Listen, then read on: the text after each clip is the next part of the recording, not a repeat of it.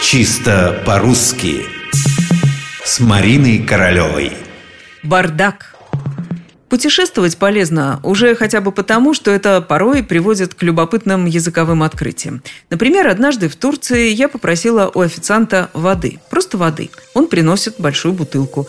Я качаю головой, нет, столько мне не надо. А, понимающе кивнул он, бардак. И достал стакан. Так я узнала, что бардак по-турецки означает стакан. Более того, потом увидела это слово написанным латиницей на маленькой картонной подставке для стаканов и пивных кружек. Так и пишут «бардак». Интересный путь проделало это слово в русском языке. Прежде всего, им обозначали глиняный горшок с широким отверстием. Слово это было в ходу в донских говорах.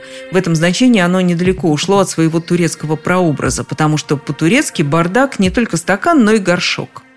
Но современный россиянин, когда произносят «бардак», имеет в виду совсем другое.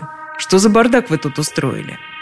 А это может означать либо беспорядок, причем не простой беспорядок, а довольно серьезный, либо, и это второе жаргонное значение, попойку, пьянку. Во всяком случае, большой словарь русского жаргона Макиенко и Никитиной выделяет именно эти два значения. Слово «бардак», естественно, здесь звучит крайне неодобрительно.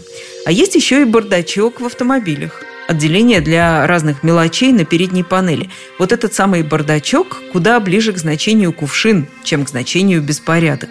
Рискнул предположить, что к бардаку в значении беспорядок могла быть как-то причастна и барда. Подалю это слово означало мутное, дурное питье, бурду.